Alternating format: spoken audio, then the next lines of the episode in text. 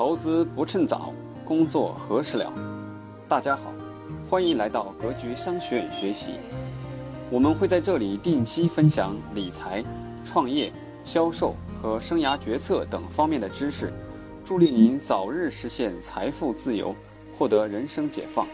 欢迎加入 QQ 群交流学习，群号四幺六四零六幺五六四幺六四零六幺五六。下面请听分享。今天呢，这周末，呃，我觉得大家其实啊，各位站在历史的角度，大家知道，过去这两周以来，整个上证指数下跌的幅度是1992年以来最深的啊！我相信大家看到，1992年以来最多的，确实可以称得上是股灾了，可以称得上是股灾，各位。那这次股灾，这一次上周末，包括这周末，特别是这周末，各位啊。我们这个李大大这个一下飞机，这个这周末可以说是媒体都叫了个名称，叫做 A 股 A 股大救援，是吧？哎，可以这么说了啊，可以这么说。那这里面的道理在哪？原因在哪？等等等等，包括我们做怎么对待，我希望今天用一个多小时的时间，能给大家尽量阐述清楚啊。既然这件事跟大家未来几十年都有关系，我觉得大家就值得学点有价值的东西。好，那我们今天就交流交流，主题是股股票被套，哪些必须割肉，哪些可以持有。那我们要讲什么内容呢？大家按思路啊，根据我的思路往往下走就完了啊。我争取能给大家都讲到，最后争取留点时间跟大家做个交流。那第一个主题，现在到底是什么情况？就现在资本市场是到底是什么情况？到底到了什么地步？为什么政府要连续不断的救市，而且下重手，十二道金牌连续出，到底有多严重？这个情况到底是什么？我们必须认识清楚。如果你连这个情况不认识清楚的话，你真是不知道为什么要救市，而且到底要救到什么地步。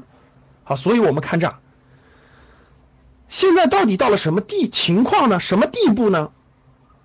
我在这个周末，今天早晨有个非常深刻的理解啊，就是土木堡之战。好，教室里各位知道土一听一看这个题目，知道土木堡之战的，请打一；不知道的打二。所有打二的，一看就不怎么看历史的啊，不怎么看历史的。所有打一的，恭喜你们，继续多关注历史啊，历史总是重演的。看历史的人有有宏观纵深感。啊，明朝那些事儿里头有详细的了解，对，详细的讲解。大二的同学以后有机会多读读历史，会有很大的帮助。啊，我简单说一下这个，这是明朝中期的事儿啊，明朝中期的事儿，我解释一下。明朝中期的时候，明英宗的时候，明英宗这个皇帝叫明英宗的时候啊，当时已经是这个这个太监东西厂专政了。就是太监的势力已经非常庞大了，就在皇帝旁边的这个这个这个这个这个太监群体的势力啊，已经跟这个宰相呀跟他可以抗衡了，力量非常庞大。当时有一个太监叫王振，叫王振，对，土木堡之变啥意思呢？大概说一下，各位啊，你你知道就可以了。这个是指当时明朝正统，就是明朝幺四四九年的时候，明英宗受了这个太监。这个宦官王振的蛊惑，亲率大军二十万大军，就是拱卫京畿的，保卫北京的南北营二十万人，南北营二十万营，好好听啊，别瞎说。拱卫京畿的二十万人带上去北征瓦刺，瓦刺大家知道是北方那种北方的民族，匈奴、蒙古等等这方面，那当时那个地方叫做这个字啊，然后结果带了二十万人。平常的这个明英宗对这个宦官就是言听计从的，这个人呢又什么都得到了是吧？那么大的个国家，结果呢这个这个这个宦官呢已经已经这个得得就天下什么事都什么事都这个，他也了解历史对吧？他也有文化，他什么都获得了，就差什么扬名立万了。什么叫扬名立万了？扬名立万就是在历史上有所功绩，所以他一看在历史上有功绩，至少要打过大胜仗啊。这至少打过大仗，什么这这，比如汉武帝一样的吧，荡平这个这个这个匈奴，这不就是这种？我得建功立业去了。所以这个王振就忽悠了这个忽悠这个明英宗，带亲率南北大营就出征了，北上出征。结果出征过程中各种各样的问题，大家知道他是统帅啊，他也没有这个能力去做这个大大将大帅，对吧？结果就比较仓促，途中呢各种各样的问题，一会儿要回他老家了，一会儿要这个那啥了，然后要住在没水的地方，等等等等，细节我不说了，你们下来自己去看那个整个的历史啊，整个这个历史途中就军粮不济，军心不稳，导致大败，败了以后就撤退的当中。撤退当中，行到这个河北怀来附近有个地方叫土木堡的地方的时候，啊，整个被敌军就给包围了，就给追上了，就围住了。围住以后，大会战就全军覆没，整个皇帝连上这个这个这个这个二十万精兵就全军覆没了。全军覆没之后，皇帝被被围，这个这个这个太监的王振呢就被这个护卫将军给给给打死了，然后他被那个那谁被俘虏。所有的大臣，大家看，大臣将领就全军覆没啊！这是一个非常这这个历史当中非常非常重要的事情。这个后面呢，有一个人叫于谦，大家知道啊？我去杭州的时候还亲自，我我我我专门去过于谦祠啊，就在西湖边上啊，因为我觉得明朝那些事里讲的那个非常好，很多国人都不知道他，就是都不去拜访他，很多韩国人都去。我去了以后，真的就于谦带这个整个这个指挥了北京保卫战。北京保卫战如果没有那次历史，各位整个中国的版图可能就要重重新写的。所以于谦祠，大家去杭州的时候，我真的建议大家去去那个转一转，去转一转，就在西湖那个后头，确实是明朝可以说是民族英雄。这个人是啊，这个人呢就这个整个收拾所有的这个各种啊，包括普通老百姓，包括那个各地秦王，等于最后打了一场大胜仗，在整个这个这个这个北京保卫京都。那为什么想到这件事呢？各位，大家看。其实现在实话实说，我不是说大家要理解我说的啊，不是这个皇帝位为哈，各位你大家明白我的意思？我想给大家说的是，我真的我头脑中第一反应就想起了土木堡之战。现在我们的资本市场就是这么严重，实话实说，到了很严重的地步。什么被围？现在没有结束，各位这个仗没打完。土木堡之围是被围之后全军覆没，皇帝被被擒。呃，后来靠于谦力挽狂澜，才保证了这个北京保卫战的胜利。那现在我们是什么状况？可能大家不太了解啊。我觉得这个这个土木堡之战非常有说服力。现在的情况是，如果你真的是明白哈，现在的情况是什么？各位，资本市场上几万亿的平常几万亿的流动资金，就是我指的流动资金，不是你那点小钱，各位，就是它本身就在市场上的。几万亿的流动资金、公募资金、私募资金、大庄、大量的散户，包括各位的大量的钱，几乎全部被套，这就是今天的现实情况。几乎全部被套，你就理解成全部被围，全部被围在了整个被围在了整个资本市场当中出不来。你们知道啥情况吗？啊，有人说。什么叫被围呢？他不每天可以卖得出去吗？你想的太简单了。大家知道为什么每天千股跌停吗？你们知道为什么每天千股跌停吗？就是一卖就跌停，一卖就跌停，根本就没有人能救得出来，懂吗？稍微卖一点量就全面下跌了，稍微卖一点点就所有的都下跌了，这就是今天的情况，全面被围，惨呐，真叫个惨。其实你不知道啥意思，我跟你说。如果在这个点上真有，为什么一定要救市啊？如果外部势力真的是要那个啥的话，我跟你说，几万个亿极有可能灰飞烟灭。几万个亿灰飞烟灭有多严重，你们不知道。待会儿我跟你讲，资本市场上的现在是几万个亿被围，几十万亿的这个资金大那个市值在损失，所有的资金现在已经全被套在其中了，这是非常严重的。这个事情还没有出现过，各位你要明白。所以，为什么市场上这么多证券公司、这么多基金都喊多呢？都喊救援呢？大家不明白啥叫救援吗？救援就是这意思。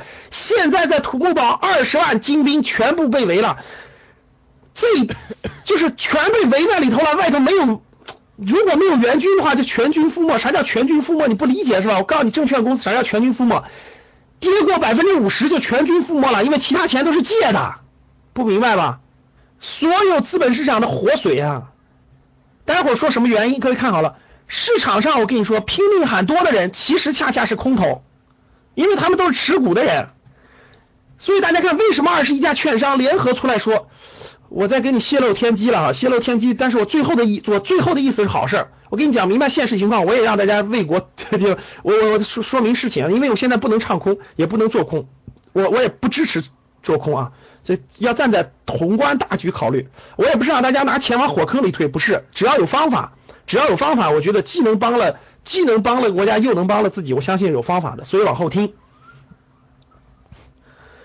这个现在的实际情况是，为什么那么多券商唱多？为什么那么多基金唱多？都唱多，他们都进去了，他们的资金都在里面呢，确实是非常危急的，真的，你们感受，其实这个危急。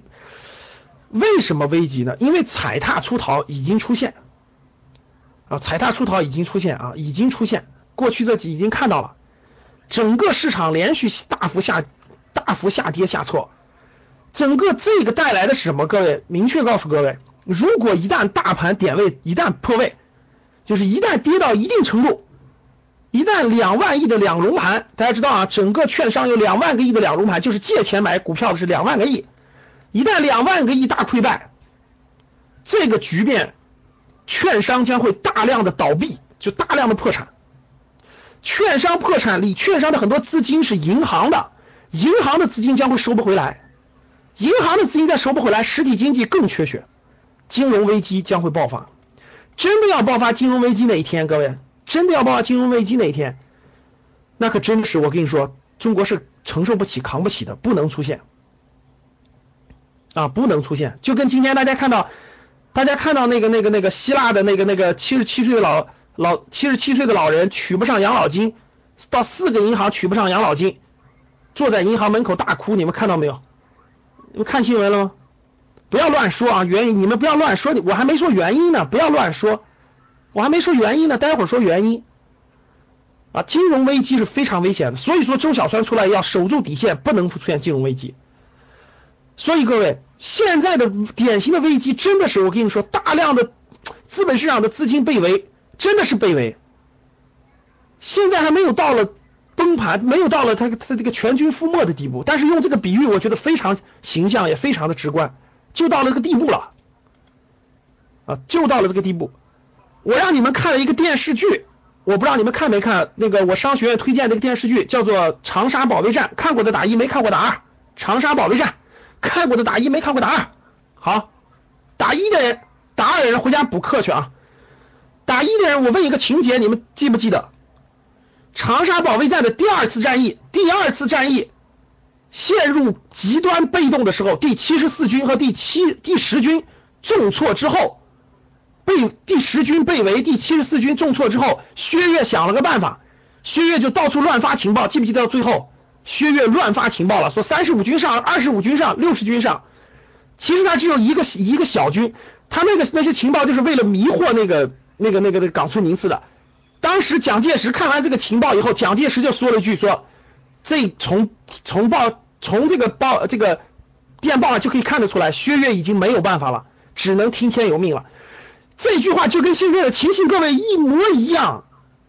你们要懂战略，你们全明白了。现在就是没有办法了，只能喊多，因为进去的人全持有的是股票。就现在的券商基金大量的钱都持有的是股票，听懂了吗？所以现在只能喊多，不能喊空。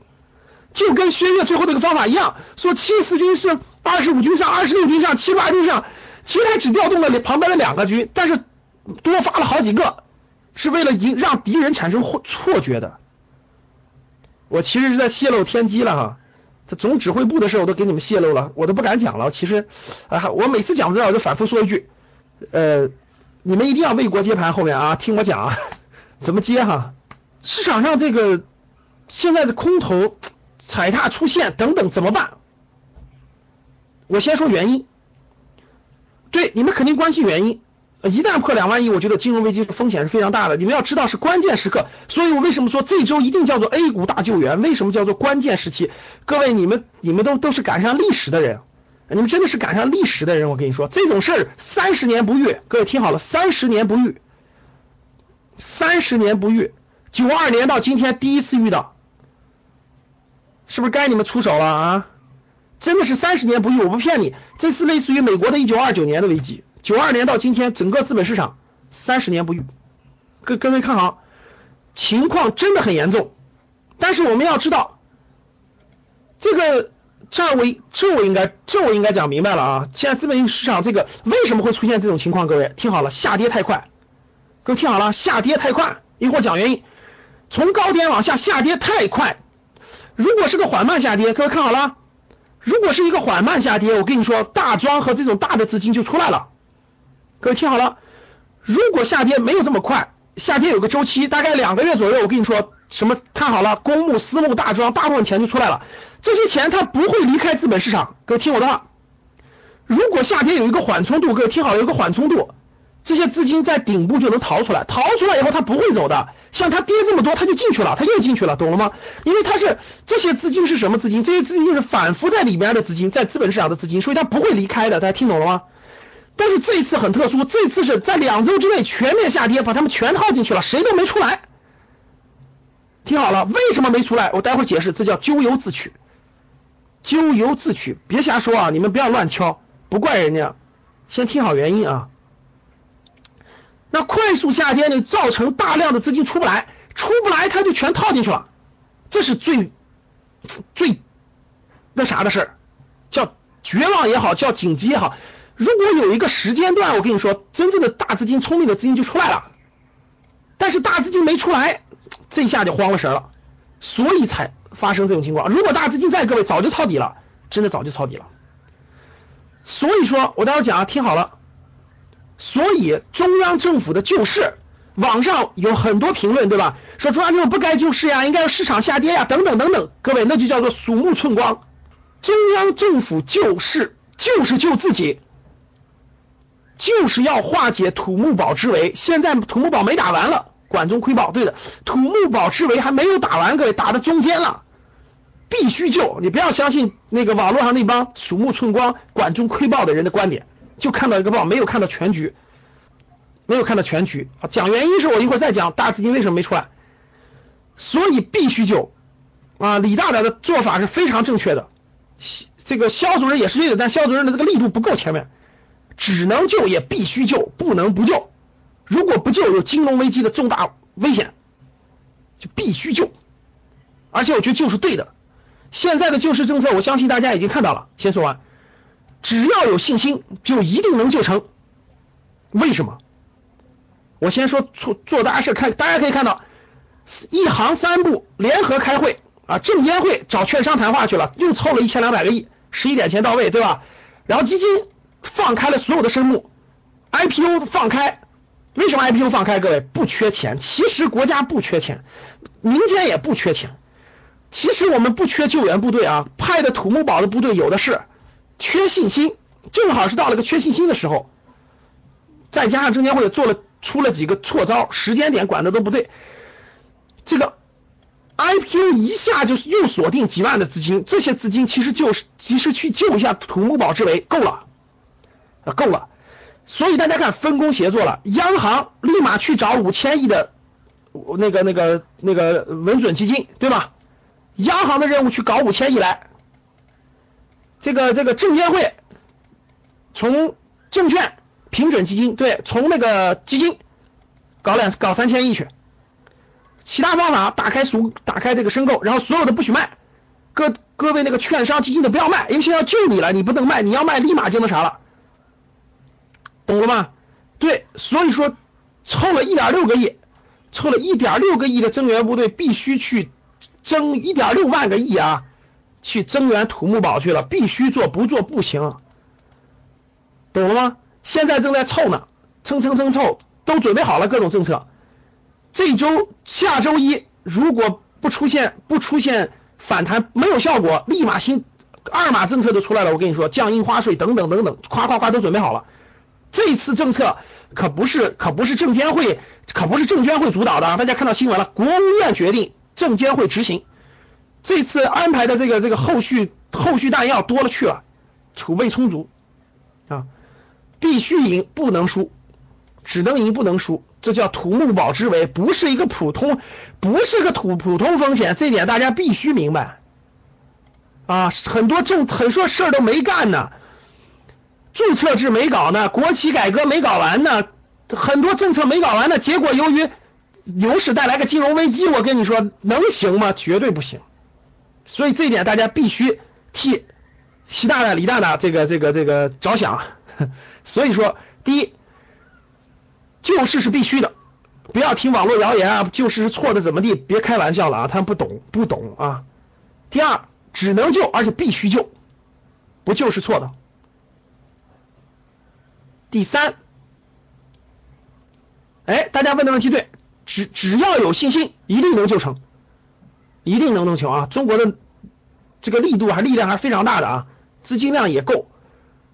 各位，如果现在不是五千点掉下来的，如果是八千点掉下来的，我跟你说，那就不是今天这个样子了，那真是这样的啊。好了，那很多人可能问到一个问题了，谁是谁是这个混蛋太监王震，对不对？很多人问这个问题，到底谁是这个太监王震啊？忽悠我们这个国那个领导人带着这个二十万精兵到外头转悠，这个巡街去了，被围是谁？是谁？到底让这几万几万亿大军陷入土木堡之困境，到底是谁？所以谣言就起来了，什么美国呀、国外资金呀、什么什么什么，你们不要乱说行不行？各位，你们不能乱说。其实各位，我们要保护改革派官员，你们不要乱说。这个这个，虽然他们能有些人能力有限，但是我跟你说，改革派总比保守派强，不能乱说。听好了，谁是太监王振？敢于陷我们大军于？几万亿的大军陷于土木堡之围，全部被套，到底是谁？是不是谣言说的国外势力为主？到底是不是？所以现在赶紧发朋友圈，赶紧那啥，得到了一千五百人，咱们在这。现在幺四六四，啊，就这个意思。个谁到底参与？是这次的什么原因？连看你们，连资本主义也出来了，连美国也出来了，连菲律宾也出来了。连这个这都出来了，哎呀，你们可真有想象，你们这太有想象了，你们这被被被这个外部势力充分利用了，你们还帮别人宣传呢，你是不是谣言说的外部势力为主？等等啊，其实各位不是，是什么？是自作孽，谁原因在自己？各位原因不在他人啊，绝对不是外部势力，你放心，外部势力没有这么大胆量，就是前期没有这么大胆量敢做空。敢做空都死光了，前面真的死了很多。各位听好了，原因不在外部，原因在自己。这次绝对在自己。什么原因？第一，中国股市当前之所以陷入空前的危机，我跟你说，用空前这句话绝对不过分，所以叫土木堡之围啊，用空前的危机，非要等，必须等待管理层拯救，如果不拯救，将要闹出金融危机的地步。主要是庄家，各位看好了，前期的庄家太疯狂，资本市场应该是价值投资为主的，结果这次这么大好的牛市被庄家充分利用，疯狂炒作，疯狂炒作、操纵、坐庄、过度炒作是主因，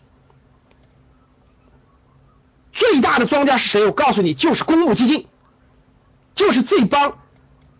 矛头拿着别人的钱操作着几万亿资金的这帮公募基金的基金经理，他们大肆炒作创业板股票，炒作题材股，炒作概念股，坐庄翻倍，引导全大全国大量什么都不懂的散户全面进入跟进。你们知道为什么这次资金出不来吗？很多人问了，为什么资金出不来？因为这些大资金。不应该进小盘股，大家听懂了吗？在三月份的时候，他们就不应该进小盘股了，应该迅速转到大蓝筹去，把资金分散了。结果这帮公募基金做庄小盘股，因为小盘股好炒作，大家听懂了吗？中国资本市场有个重大的特点，就炒小炒新，所以公募资金竟然带头把所有的公募资金去炒作小盘股而做庄。什么叫做庄？控盘，大家知道什么叫控盘吗？对，控盘就是本来一只股票，举个例子啊，一百亿的规模，他直接买它五十亿、八十亿。还有新上市的公司，大家知道炒新股，结果把公募基金的钱全部套到了这种小市值里头。大家知道，小他进去的时候他是赚钱的，因为股价翻了几倍了。大家听懂了吗？听我说，当一个新股上市时候，股价是五块钱，它炒到三，它炒到一百块钱的时候，大家想想，它的市值是不是翻了二十倍？但是大家要知道一点啊，它出不来呀，大家懂了吗？如果是慢慢下跌的时候，它也能出来，但是它的由于它盘子小，盘子小上升的时候快，出来的时候也出不来呀。这就是这帮公募基金经理，我跟你说，真该推出去斩了。拿着老百姓的钱不做价值投资，疯狂炒作，带领全国散户炒作，炒新炒小，所以把大量的民间的钱、公募基金的钱，几万个亿都扔到了创业板和概念股里，让创业板的市值达到了一百四十九倍市盈率，让题材股爆炒到天上，才造成了今天的结果。为什么？因为他们根本跟他们自己没关。他们赔了钱，大不了走人，那钱不是他的，你听懂了吗？所以这时候也应该骂谁？也应该骂证监会，早干嘛去了？三月份、二月份的时候，公募基金疯狂炒作创业板的时候，就应该迅速把他们咔掉，直接查封关停，力度不够，造成了今天这个局面。所以说，证监会确实有责任，监管失职就是监管失职。别人炒，你说私募基金炒，你说这个大庄炒，没办法，但他不可能调动几万亿的资金，这就是自己挖坑自己埋，听懂了吗，各位？公募基金带着几万亿的钱，引领着社会民间大量的普通散户的钱，自己挖坑，把自己锁到了这帮小盘里头，现在出不来了。大家知道啥叫出不来了吗？随便扔一两百万就跌停，随便扔一两百万就跌停，它里头有几万亿，怎么出来？听懂了吗？每天你没发现吗？想出来根本出不来，现在都套进去了。各位，你说这帮公募基金经理是不是应该推出去斩了？错点把整个国家的金融大事啊，习大大、李大大的改革这个错点被他葬送了。真要爆发了金融危机，各位，中国将倒退，真的是至少断送十年的发展。监管失职，真的是监管失职。早干嘛去了？三月份我们就说创业板不能买了，七十倍市盈率了。那时候就应该哪怕让创业板停盘两天，所有公募基金不能进创业板，这些政策都应该出。真是这样，犯了严重错误，真的是严重错误。实话实说，怎么办？这是第一点，大量的钱，各位大家听好了。第二。第一个就是他们全进了这种炒作题材。第二，各位听好了，为这是第一个原因，他们全进里头。第二个原因，各位造成的就是，无论是公募基金经理还是我们的监管层，有一个重大问题，各位，他们根本就我们也不知道啊，杠杆资金竟然有这么强大的催杀力。其实我们都知道，杠杆基金是肯定带来这个市场暴涨暴跌，这个我们其实谁都知道。其实我们谁都知道，杠杆资金将带来暴涨暴跌，但是我们谁都没有预料到，包括监管层，包括市场，谁都没有预料到，包括很多大都没有预料到，竟然下跌的这么快，就是杠杆资金太厉害，直接冲击这么大，这就是第二个原因，就是杠杆资金一旦逃的话，竟然逃的这么决绝，这么不回头，这么坚定，结果它一下就下来了，根本就没时间转，根本就没时间让这些钱出来，大家懂了吗？大家听懂了吗？就是这个，大家想一想啊，假设大家听好了，假设不是杠杆资金，各位，我问大家，杠杆资金是什么意思？杠杆资金是借的钱，借的钱是要还利息的，大家懂了吗？那我问大家，你借的钱买进了，卖出以后，这个钱还进股市吗？回答我，回答我，你不会进了。所以各位，原来大家看好了，以前股市是不是你们教你们技术有个叫双重顶是吧？各位看好了。就是一般股市到底以后，它不会马上它调下来，它还要上去，然后再下来。这次就没有双重顶，直接下来了。你们知道为什么？因为那个资金根本就不进了。原来的资金是这样的，原来资金它一般出来以后看见机会又进一下，然后才下来。现在根本资金没有第二次机会，懂了吗？根本不给第二次机会，这就是杠杆资金。杠杆资金是要还的，两大原因，各位听好了，是自己自作孽。疯狂炒作带来的这个结果，又加上杠杆资金一点情面都不留，二话就走，跟原来完全不同，造成了这次土木堡之围。听懂了吗？前面听懂了吗？听懂的打一，没听懂打二。惊心动魄呀，各位，真的，你们现在你觉得在听一堂课，其实你真的是身处其中啊！几万亿的，几万亿的，大家想想，这次股民有两千多万新股民啊，两千多万新股民，平均一个人二十万，各位多少钱？各位算一算，两千万股民，平均一个人十万，就是两万个亿、四万个亿的。如果这次都灰飞烟灭了，我给大家想想，中国的消费被摧毁四万亿啊！我们的出国旅游，我们的买化妆品，我们的消费，我们的钱本来都可以消费的。听懂了吗？现在一下消灭了四万亿，基金的钱都，普通散户的钱一下消灭四，大家想想，消费是不是得倒退多少啊？对我们对我们的改革，对我们做多影响多大？所以各位，我们就身临其中，现在就是土木堡之围。前期的暴跌，各位现在叫还债啊！前期的暴跌，蒸发的钱就没有了啊，生鹏同志。蒸发的钱就变成数字消失了，烟消云散了，这就是资本市场最恐怖的地方，就烟消云散了，没了。他一股烟从一百块钱就值十块钱了，你有啥办法？只能卖出十块钱了。这就是资本，这就这就是资本市场的贪婪和资本市场这个游戏规则设定里边最残酷的地方，财富就会蒸发，要不然就不会有一九二九年的这个股灾了。